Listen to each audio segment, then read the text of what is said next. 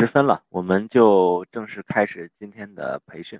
呃，各位钉钉家人，大家晚上好啊！我是钉钉的庞然啊。今天晚上呢，由我来做培训的主持。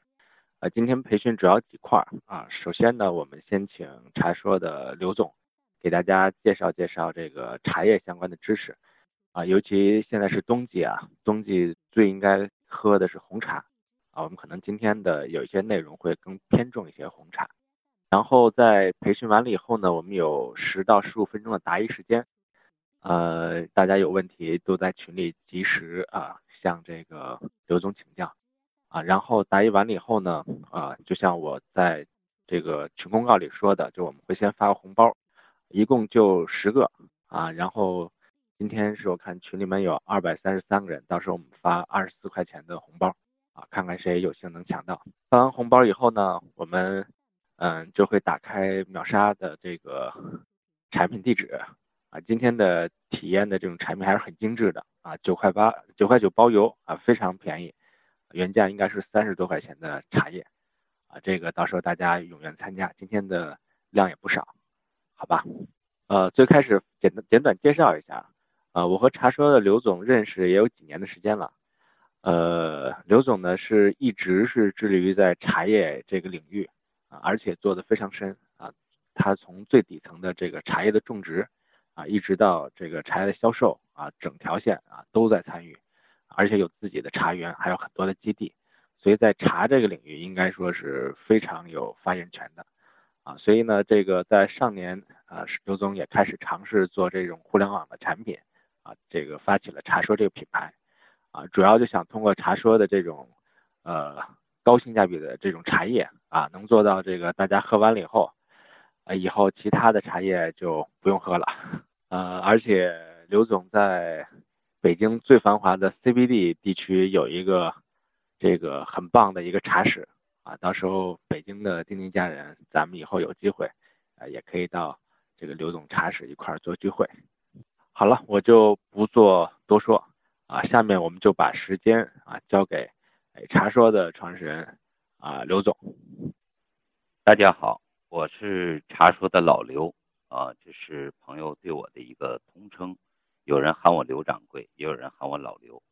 呃，感谢钉钉这个平台，感谢庞然给了我一个机会跟大家见面，在此呢，十分感谢大家啊，听我讲解一些关于茶的一些知识，谢谢大家。大家好，我是茶说的老刘。有人叫我刘掌柜，也有人喊我老刘。呃，很高兴借助钉钉这个平台和庞然总的平台跟大家交流。呃，在此十分感谢大家能够这么晚的时间请我给大家简述一些关于茶的历史和茶的有关知识，在这里表示十分的感谢。钉钉这个平台呢，让我十分崇敬。我跟庞然呢也认识了几年的时间，呃，但是呢。他一直对我们作为一个考察啊，包括庞然作为的朋友，去过我们的茶山，去过我们的茶园，还去过我们的茶厂，看我们怎么做茶的，包括呢我们制茶的工艺，还有取得国家一些相关的证书啊，检测、检验、审评等等，对茶说做一个完全的了解之后呢，呃，钉钉这个平台呢，才建议茶说在这里。跟大家交流见面，把茶说的一些所要追求的东西呈现出来。既然是说茶，啊，我先给大家讲一讲说茶的这个故事。说茶说的是什么呢？其实我们的名字叫茶说，说的是一种生活的态度的认知，把茶作为一种载体，传承健康的一种生活态度。茶呢，本身是苦与涩的。在自然的状态里经历风霜雪雨，执着的生长，靠它的顽强的生命力，经从敬之心的茶农采摘制作，再经过与水的交融，让你品出它的甘与甜。不同心性的人品出不同的味道，可能是酸，可能是涩。一颗平常心品茶最好，就像生活平淡中感受幸福。我给大家简述一下中国茶文化的一个历史。茶作为中国文化的代表，传承了几千年。据说，传承于神农氏。日常七十二族，遇茶而解，被奉为仙草。如果说茶发乎于神农，可以证明中国最早出现的茶类呢是白茶，是中国六大茶类的之一。因为白茶没有任何的制作工艺，不揉不炒，只靠日光的萎凋而成，最贴近原始自然，最贴近原始自然的状态。所以，我们把茶称为太阳之茶。今后呢，会在钉钉这个最贴近原始自然。今后呢，会在钉钉这个平台上给大家专门介绍一期关于白茶的知识。茶本为草，国人通过它与自然的。所以，茶作为中国人的一种历史文化的载体，被千年传承。茶被人们所追随。不断的演绎诠释出历史时期的文化形式，在我国有几个比较灿烂的文明的时期，比如说唐代。唐代呢是中国茶的一个很辉煌的时期。唐代的饮茶的方式呢，以煮茶的方式呈现出来。在我们国西安法门寺出土的茶器中，都是以黄金制作而成的，这可以看出当时社会对茶的崇敬。当时唐代茶席流动，让世人们用整日的时光来追逐，来呈现出茶对人们的一种崇敬和敬仰，也呈现出人对茶的崇敬。随着大唐文明的传播，中国的茶文化。最比较典型的代表呢，就是以日本国为最了。日本国一直学习中国唐代的文明。我国第一部记录。关于茶叶的经典的图书呢，是出于唐代，由陆羽先生所著，说明了唐代文化的一个空前繁荣。随着历史的流动呢，到了宋代，茶的文明呢推向了极致，国家设立了专门的御茶园，供皇室贵族专享，设立了管理茶的机构衙门，连宋代的皇帝呢都著书立说来解读茶。最有名的大观茶论一书啊，就出自于皇帝之手。苏徽宗不是个好皇帝，但却是个文化巨匠，一代文豪。书法的受精体呢，就是由其创立的。他的古琴、绘画、曲艺、戏剧、木工、陶瓷等等，都是有了很高的建树。我国茶具最著名的有五大名窑：和汝官定钧。其中的汝窑就是宋徽宗发明的。尤其汝窑当中的两种颜色的作品呢，是非常备受推崇的。比如说月白，月白呢是指着月亮颜色周边的月晕而成的，而不是指月亮的本色。还有雨过天晴，就是雨过天晴后出现的色彩，被皇帝作为一种茶杯的颜色。汝窑皇帝专享，为什么？是为喝那一杯茶，而宋代的喝茶方式呢，又跟唐代有了截然的不同。由唐代的煮茶法变为点茶法，品味的更精细、更纯粹。在清风明月、微汗习习中，通仙至灵，挥毫落纸，潇潇洒洒五千言。转而到了明，因为皇帝朱元璋嫌品茶耗时耗力，王公大臣们沉迷于茶事之中，为了节省。喝茶的时间，改变了唐宋的制茶工艺，由唐宋的龙盘凤饼改为炒青工艺。比如现在的绿茶，大部分以炒青为主，冲泡简单省时，方便。而到了清代，品茶的方式沿袭了明代的一些特点。因乾隆皇帝、康熙皇帝十分喜喜爱茶文化，并且写了很多关于茶的一些诗词歌赋。清代皇帝也建立了自己专享的御茶园，供王公大臣所享用。瓷器的烧制的变化呢，也是围绕了茶的这个主题。说到茶文化，不得不提中国的儒释道三家文化的历史发展，也是离不开茶他们相互辉映，相互诠释。如赵州禅师的吃茶趣，让人顿悟成佛。茶文化简单的描述呢？就到这里，我用赵普老的一首诗来说明一下。七碗受之味，一壶得真趣。空持百千劫，不如吃茶去。下面呢，我给大家重点介绍一下这个中国茶的分类。中国茶叶呢，总共分六大类，基本都是用颜色进行表达的，分为绿茶、青茶、黄茶、白茶、黑茶、红茶。绿茶的代表呢，有龙井、六安瓜片、毛峰。它的工艺呢，基本是以炒青、蒸青、烘青三种工艺作为一个代表。还有清茶，也是一个茶类。清茶代表的呢，呃，清茶又叫乌龙茶，它所代表呢，分为闽北乌龙和闽南乌龙。黄茶，黄茶是我国一个比较少见的茶类，市面上呢销售的并不多。它的工艺呢是焖黄发酵。代表的茶叶呢有金山银针、蒙顶黄芽和安徽的霍山黄芽三个品类。白茶，白茶以正和和福鼎为最著名。白茶的种类呢，呃，以白毫银针、白牡丹、贡眉、寿眉为主。白茶的树种呢，跟绿茶的树种有所不同，它是小叶的乔木种。像我国的普洱茶呢，为大叶的乔木种。黑茶类，黑茶代表呢，以普洱茶、湖南的安化黑茶、广西的六堡茶为代表的，呃，现在也比较流行喝黑茶。红茶，红茶作为我们今天重点的介绍。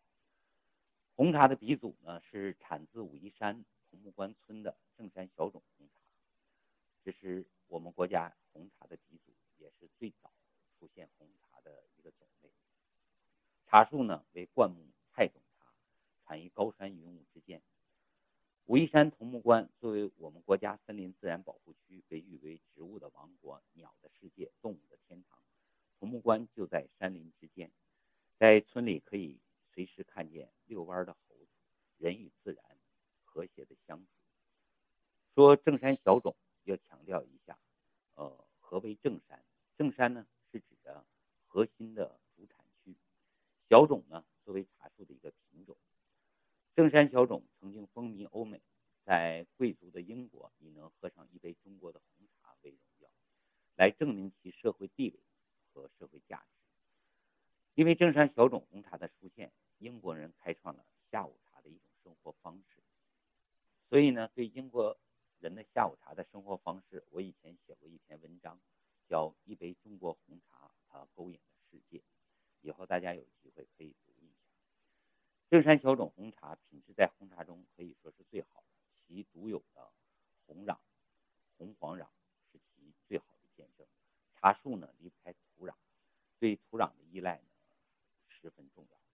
因其生长在高山人迹罕见之地，其时风寒，引花香，听鸟鸣，与山泉为伴，与动物为友。仙气通灵之地，在《封神榜》中曾经重点介绍过这里的散仙之地。武夷散仙在《封神榜》上十分有名。每年的一月份呢，为雪冻期，有三到四十天的白雪覆盖，有三十至四十天的白雪覆盖，把这里的病虫卵全部冻死。每年的高山的，每年高山上的茶呢是采一季，所以这里的茶营养十分丰富。品质极高。下面呢，我给大家发几张关于正山小种茶园的图片，让大家看一下，就能够明白正山小种茶园的独有的面貌。大家看一下，呃，这就武夷山桐木关在一月份冬季的时候茶园的面貌。最下面一张的图片呢，就是呃菜种茶正山小种的茶树的形象。每年到这个季节，到一月份的季节呢，就会下雪，然后把茶树上的病虫害全部冻死。每年三四月份、四月份以后采茶的时候呢，这个我们采到的是一捧健康的茶。所以大家看到这种自然的奇特现象呢，也能够明白为什么喝红茶的人呢一直在推崇正山小种，就是这个原因。说到正山小种红茶呢，不得不提现在比较流行的。金骏眉，金骏眉跟正山小种是一种什么关系呢？金骏眉就是采正山小种上的芽尖啊来进行制作的，呃，几万个芽头可以做一斤茶，呃，这几年呢比较流行，后来因为金骏眉呢得到了广泛的推广，所以各地假冒桐木关的金骏眉呢也是大行其事的，所以一般呢在呃市面上很难喝到真正的金骏眉，因为整个桐木关村呢只有五千亩的茶园，呃，像我们茶园的面积呢是有三百多亩，每年产的金骏眉的产量也就是一百多斤，也不是很多，所以在市面上喝到很多的金骏眉呢都不是很正宗。正山小种红茶呢是用传统的松木进行熏烤，茶叶有浓浓的松烟味。因为部分城市的人不喜欢松烟的味道，小种红茶除了传统的工艺外呢，又出现了没有松烟的工艺的红茶，受到了人们的喜爱。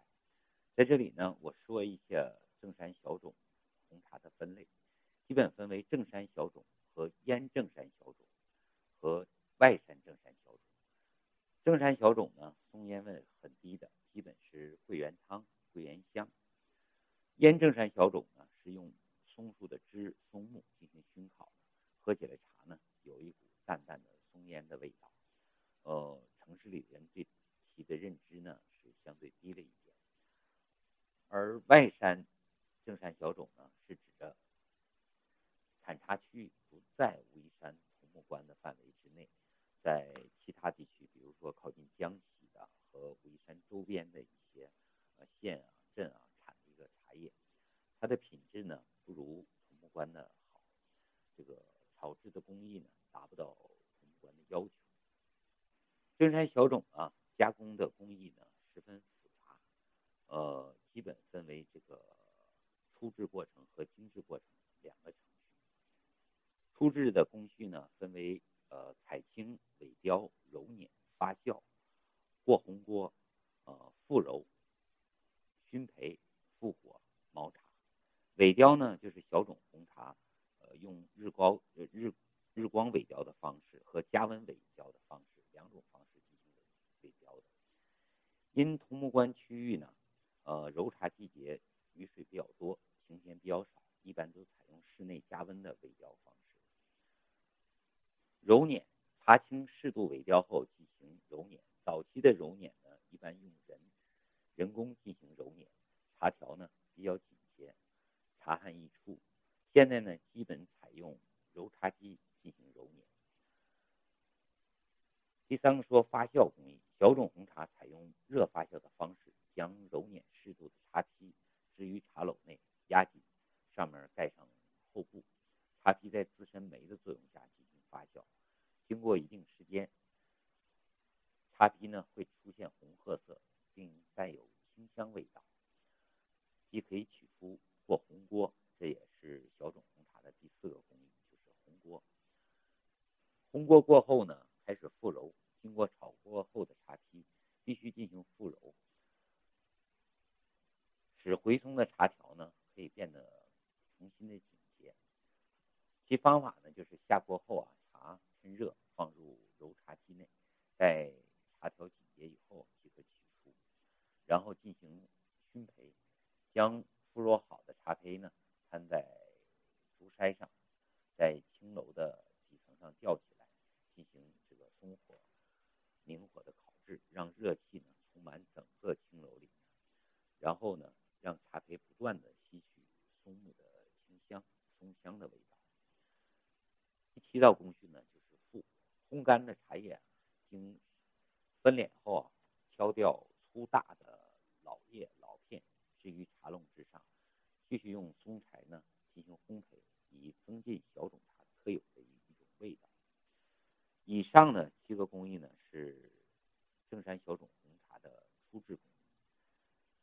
下面呢就是精制工艺。精制工艺呢一般分为定级、归堆、啊走水培、啊筛分、呃封选、碾制、烘焙、匀堆、装箱、成品。所以正山小种红茶呢制作工艺呢十分。呃，制作的流程呢十分漫长，所以呢，这才能够做出一泡我们喝到的好茶。前面说一下红茶与健康，在这里呢，我跟大家交流一下喝茶的科学方式。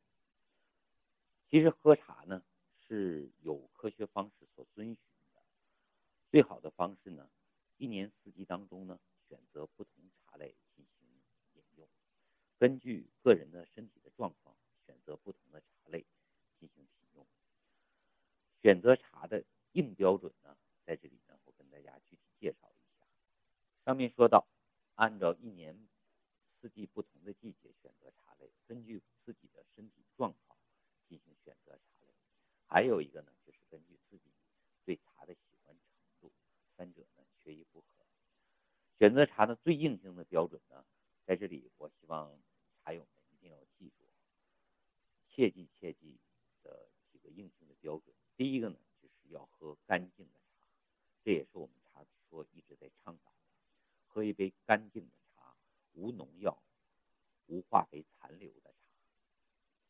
如果茶不干净，那就请你不必要去喝了，还不如喝矿泉水或者说白开水。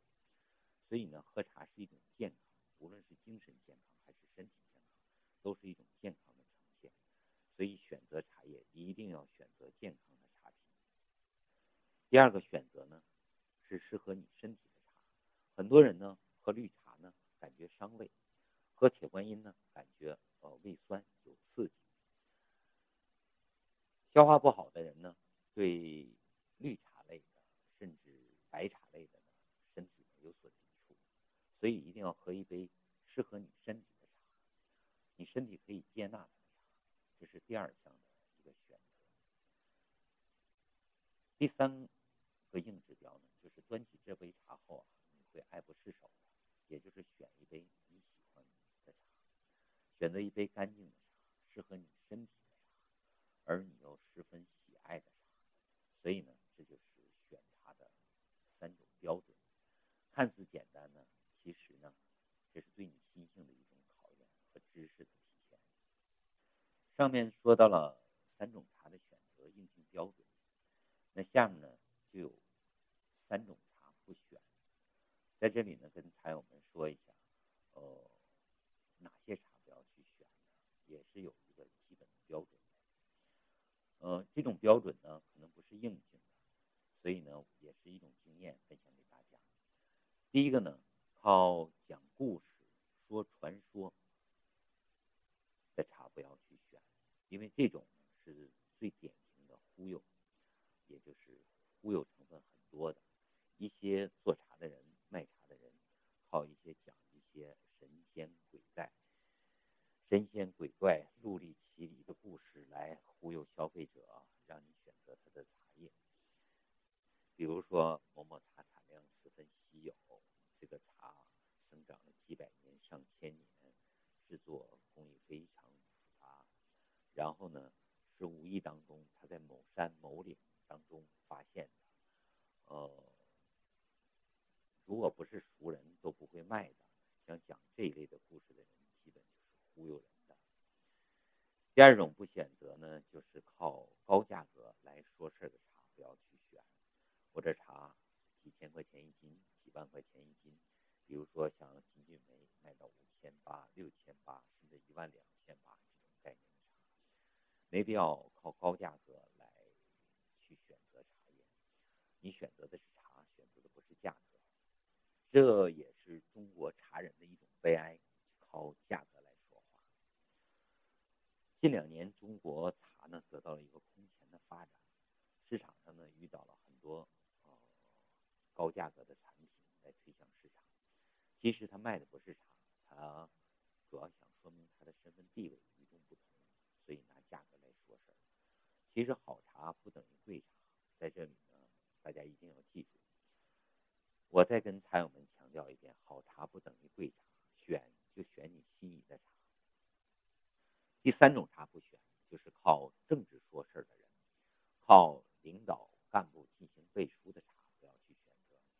很多人都说这是国家某个领导人的最爱，这是某省长送的，这是某科长送的，甚至某县长送的。啊，找当地的村干部不远千里万里选择出来用一些政治的标签来说话，其实呢，喜欢讲这种话的人呢，靠政治说话的人呢，是一种奴役的思想啊，当奴才当惯了，喜欢靠官，靠政治来说话，来证明他喝的茶和别人的与众不同，来证明他推荐的茶和别人与众不同。所以在这里呢，劝茶友们碰到这种情况的时候呢，放弃，不要。在这里呢，跟大家说喝红茶，红茶呢。养人不伤脾胃，喝后呢，让你感觉整个腹部暖暖的，所以红茶是最滋养人的茶。女性、儿童、中老年人最适合喝的饮品呢，就是红茶。红茶还有很多呃药效的作用，比如说降三高、降你的血脂，还有抗癌的作用。嗯，喜欢漂亮的女，更应该选择喝红茶，它可以。延缓衰老，呃，中国最古老的寿命被称为茶寿，有一百多岁以后，人活到一百多岁以后称为茶寿。所以呢，想健康长寿、想爱美的女性，希望你一定要喝红茶。红茶第二个作用呢，就是可以治疗龋齿。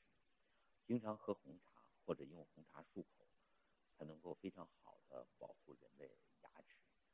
喝剩下来的。红茶的茶底、茶根呢，呃，女性朋友们呢可以用来洗手或者是泡脚，啊，会保护好你的皮肤的。所以呢，呃，在这个寒冷的冬季，劝大家喝上一杯暖暖的红茶，起到了温暖，又起到了保健的作用。近几年红茶呢十分受欢迎，呃，除了传统的红茶以外呢，呃，全国出现了很多新的红茶。传统的中国红茶呢，大家可能也知道一些，除了正山小种，呃，祁门红茶，呃，宁红，还有云南的滇红，呃，还有宜兴红茶，还有浙江的九曲红梅，这几乎都是中国传统的红茶。而新出现的很多新的红茶的种类呢，以前都是以做绿茶为主的，后来因为绿茶的嗯保存时间短，价值不是很高，被人作为了红茶。比较典型代表的，像信阳毛尖，就是用绿茶的茶青做成了信阳红；还有贵州的绿茶，呃，选择了绿茶的茶青做出了贵州红等等。还有一些小的区域，但是这一部分做出的红茶呢，用的工艺呢，大部分都是正山小种桐木关的工艺，但是因为其产地的茶的特性，又不完全采用桐木关的这种熏烤熏制的。方式做出来的，进行了一些简化。茶的口感呢，就是香甜而没有韵，呃，不耐泡，不够悠远，但是也是很不错的一些茶。还有在红茶选择的时候呢，跟大家强调一点：现在做红茶，因为有些茶产区的茶的品质不好，比较偏低，不耐泡，喝两到三泡以后呢，寡淡无味。所以有一些不良之人呢，在制作当中动了一些手脚，人为呢添加了一些香精、一些香料，比如加入化工制剂的橙黄、柠黄这一类的，对人体有十分大的伤害。所以这种茶呢，人喝以后啊，后患无穷。所以大家在选择茶的时候，一定要选择正规厂家生产的茶叶，一定要看它的包装，要有厂名、厂址和国家规定的各类手。选择一些比较放心的企业，因为茶呢本身归食品类的，它也是一个食品，所以呢国家对它有一个严格的标准，希望大家在这方面呢做出功课，不要去选择那种三无产品，无厂名、无厂址、没有加工工艺标准、没有检测标准，又没有 QS、又没有生产质量，尤其呢上面没有保质期和生产日期的。如果更严格的呢，要选择有质检报告企业所生产的茶叶，这样呢，大家可以放心的饮用。呃，所以呢，大家在选择的时候呢，就是用心。还有呢，一些红茶类的产品，在呃用年轻人说的话，在某宝啊、某猫的网站上去销售，价格很低，一斤茶叶卖。七十多、八十多、三十多，还有是九十多，所以他卖的这个价格呢，我们种茶的人呢看了都十分的惊讶啊，有很多连采摘制作的成本都不够。为什么它这么便宜呢？其实它一般都是用菜茶啊，这个菜茶的下茶，呃，或者说修剪下来的茶叶茶根来制作的。呃，有些呃下茶呢非常苦涩，呃，这种茶呢非常便宜，这个采摘下来成本只有八到十二块钱，所以呢，他们只能为了提高这个质量呢，靠一些化工的东西来提高它的口感。怎么识别有人工添加剂的茶叶？呃，跟大家稍微的分享一下。加入了人工添加剂的茶叶呢，闻起来呢，干茶闻起来有一种扑鼻的香，这种香呢不清不亮，非常的腻，很腻人的一，就像很多人用劣质的香水一样，闻起来让人作呕，不是很舒服。而泡出来茶汤的颜色呢，十分的浑浊。不透亮，即使放在灯光下和阳光下，看起来也是很浑浊的，一点没有色彩，没有光亮。好的茶汤啊，是十分透明、十分油亮的，香气呢极其腻，喝到嘴里呢只有香而没有韵，甜度呢十分过大，就像糖一样的甜。这类劣质的茶叶呢，冲泡。两三道以后呢，就寡淡无味了啊，只有香和甜两种口感。说的回甘啊，它的韵味啊，香气的悠远高长啊，像这一类劣质的茶呢都不具备。红茶呢，冲泡的水温呢一般都是在。一般企业介绍茶呢，规定水的温度呢都是一个约束，比如说九十到九十五度，或九十五度到九十八度。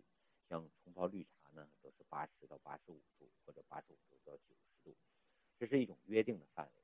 其实冲泡茶呢，呃，最科学的方式呢，就是叫看茶泡茶。看茶所的条形，它是紧结壮实的，色泽呢，是深的，是浅的，就知道它的制作工艺和选择茶叶的部位。你比如说正山小种红茶，一般都是选用一芽三叶的。如果条索非常紧结壮实呢，选择的水温高一点；如果条索呢非常纤细呢，选择的水温呢要偏低一点。下面呢，我给大家讲一下茶说当中的一个当家花旦品种，叫利韵。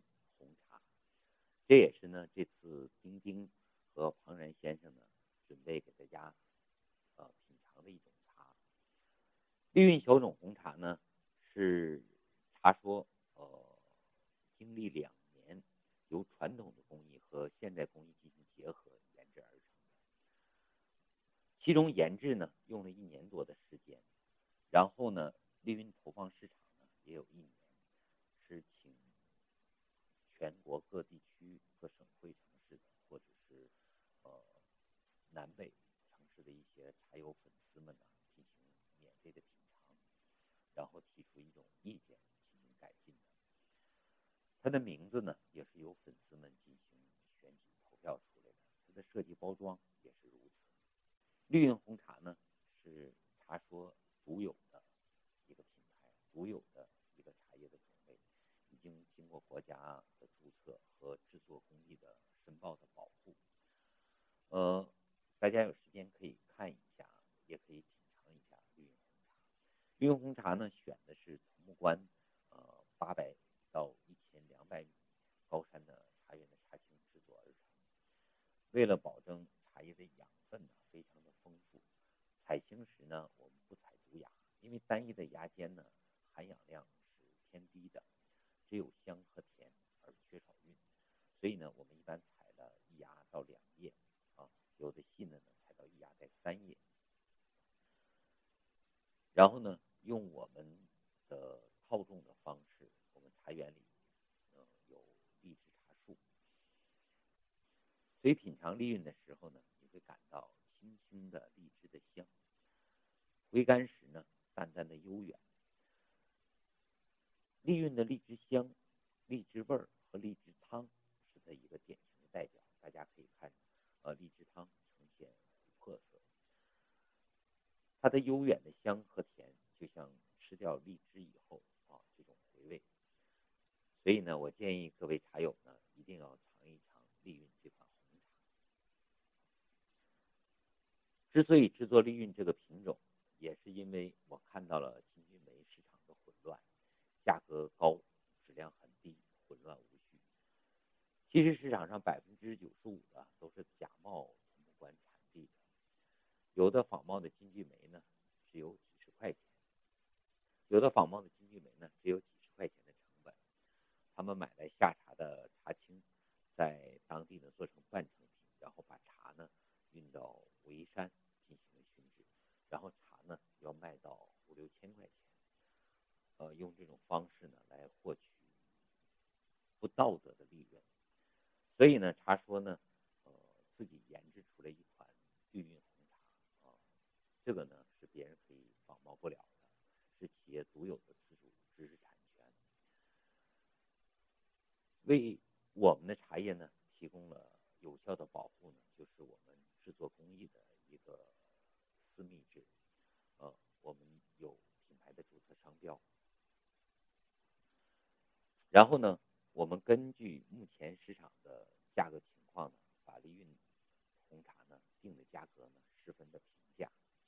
什么叫平价呢？就是高品质的茶叶啊，平时的售价，它的也是茶树追求的一种方式，叫高质低价。利韵红茶呢，作为品质生活的一种态度，所以呢，希望茶友们你来解读。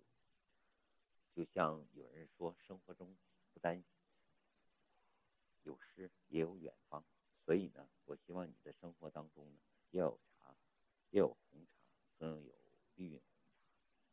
为什么我们能把茶的价格呢做的不是很高、很平实呢？就是因为茶说是一家生产型的企业，我们有自己的茶园、茶厂啊，自己的茶师、自己的专卖店。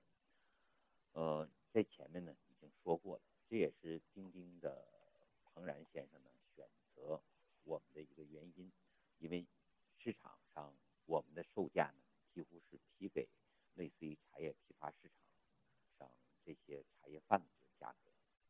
茶行业呢，呃，这个行业呢，呃，细分的每一个环节点呢分得非常清楚，比如说种茶的人、采茶的人、挑茶的人、制茶的人。售茶的人，呃，批发茶的，零售茶的，中间呢，基本是有三到四个，有的呢是环节还要更多，所以呢，层层加价，层层翻倍加价，等到了茶叶批发市场呢，茶叶要翻一倍的价格呢，出售给消费者。这也是庞然先生的钉钉跟我们合作的一个重要的原因和理由，就是我们以最平实的价格呢，打造从茶园。直接到茶杯，直接面对我们的呃品茶爱好者，这也是我们能评价的一个非常好的理由。非常正式的呢，跟大家讲一些关于红茶的一些历史，包括制作工艺。现在呢，我想讲一个放松的一个小故事。呃，做红茶的茶厂的一个楼，呃，这个楼的名字呢叫青楼。中国啊，古代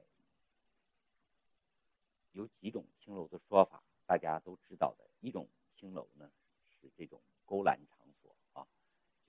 秦淮河畔勾栏场所；还有一种呢是皇宫，是在这个梁武帝的时候呢，把皇宫称为青楼。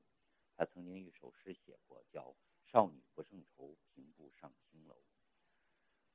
然后呢，而做正山小种红茶的茶楼呢，就熏烤的地方呢，也叫青楼啊。这是一个小故事，给大家解闷一下。我的今晚的茶叶的介绍呢，茶知识的介绍呢，就到这里。大家有什么需要提问题的呢，请可以问我。呃，有什么想了解的呢，也可以发出文字的提问。谢谢大家。非常感谢丁丁，感谢庞然先生，好，谢谢大家。庞然先生跟我说，进群不给大家发红包会受到鄙视的，所以呢，我也学习一下，给大家发个红包，谢谢大家领取。提到喝红茶有一种酸涩的味道，呃，这是一个非常好的问题。呃，这里面分呃两方面来说，一个是低劣质的红茶呢，有又酸又涩的味道，然后这种涩味呢，呃，十分。难喝，喝到嘴里麻麻的、涩涩的，这是一种；还有一种带点点的酸，这种酸呢，呃，我给大家重点介绍一下。在中国制茶工艺上，有一种名字叫武夷酸，只有武夷山的茶呢才带有这种酸，但是这种酸呢，呃，让人不讨厌，只有胃口啊，茶喝到后面有一点点，这说明什么呢？给大家一种叫，这是高山茶的一种代表，也是一种高山茶的说明。所以呢，在历史上，呃，很多制茶的人呢，很多是追求武夷酸的，啊，它的名字叫武夷酸，是高山茶的一个特点。但是大家要区分到这个酸，而不是那种酸涩的味道，是熟茶发酵程度到了一定时候呢，会自然的有这么一点。我们明白。这个要加姜呢是什么意思？看到了，上面有个朋友说，呃，加姜片的。姜呢，在冬天使用非常好，驱寒。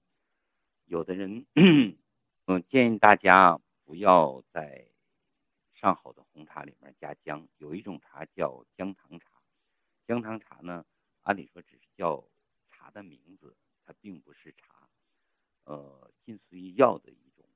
呃，女性呢，在冬季呢，喝姜糖茶可能是效果非常不错的。呃，如果女性呢，在冬季呢，想驱寒，呃，驱宫寒，呃，可能会有一些呃手冷、脚冷、出汗或者痛经的毛病，建议大家喝暖宫茶，效果是非常好的。红茶呢，适合秋冬季喝，呃，人们所谓的绿茶寒、红茶燥，夏天的季节呢。不太适合喝红茶。呃，说起饭后喝茶，吃完饭以后最好一个小时以后再喝茶，呃，有利于人食物的消化、营养的吸收。如果饭后马上喝茶呢，反而造成会有胃酸，会伤人的脾胃的。在给大家提供的茶包里面呢，除了红茶以外呢，呃，茶说呢给大家加了呃一点大红袍。大家可以尝一下，呃，就是我前面说到茶类里的清茶，清茶呢又叫乌龙茶，呃，闽北乌龙，闽北乌龙呢就是呃泛指着大红袍、武夷水仙、武夷肉桂这一类的，所以大家收到这个大红袍以后啊，可以喝一下，品尝一下，品尝一下乌龙茶的特点特性。这个女性的三期期间可以喝红茶，呃，我我可能是您说女性特有的时间吧。这个可以喝红茶的，呃，红茶呢其实是呃暖胃、补气，还有一点点养血的作用。女同志喝红茶呢，美容的作用会非常好的。呃，说晚上喝茶影响睡眠。每个人体质不一样，晚上喝茶会影响睡眠的。如果晚上想喝茶呢，喝淡一点，淡淡的红茶，呃，尽量喝熟茶类的，或者全熟的普洱茶，一定要淡，不能喝得太浓。像每年春天在做茶的时候呢，我都在武夷山的茶厂里面，一天喝的茶呢，可能我要喝二十几泡到三十几泡，每一款茶叶不同的温度。做出来都要品尝一下，那种毛茶呢，闻着很香，喝起来。茶对我来讲呢是不影响任何睡眠的，呃，所以呢，呃，但有些人呢是喝一点茶就睡不着觉，所以会影响人的休息的。每个人的体质不同，这个需要自己的一个探索。呃，向阳花你好，你说喝红茶姜煎片喝了会失眠咋回事？这就是个人体质的不一样。我建议大家喝红茶呢，就喝。如果呢，为了这个身体非常寒的话，为了驱寒的话，呃，你用呃姜片、红枣可以煮水来喝。如如果说有这种痛经宫寒的毛病，建议大家喝暖宫茶啊。这个呃，庞仁先生可能会有一期专门讲解暖宫茶的，这个是对女人的一个非常好的保健。特点就是喝一泡呢，马上有效，小肚子不会疼，和非常暖的。好了，那就这样，谢谢大家。呃，我今天到此结束了，有什么问题呢？可以留给后台的小助手，可以给大家单独的解答。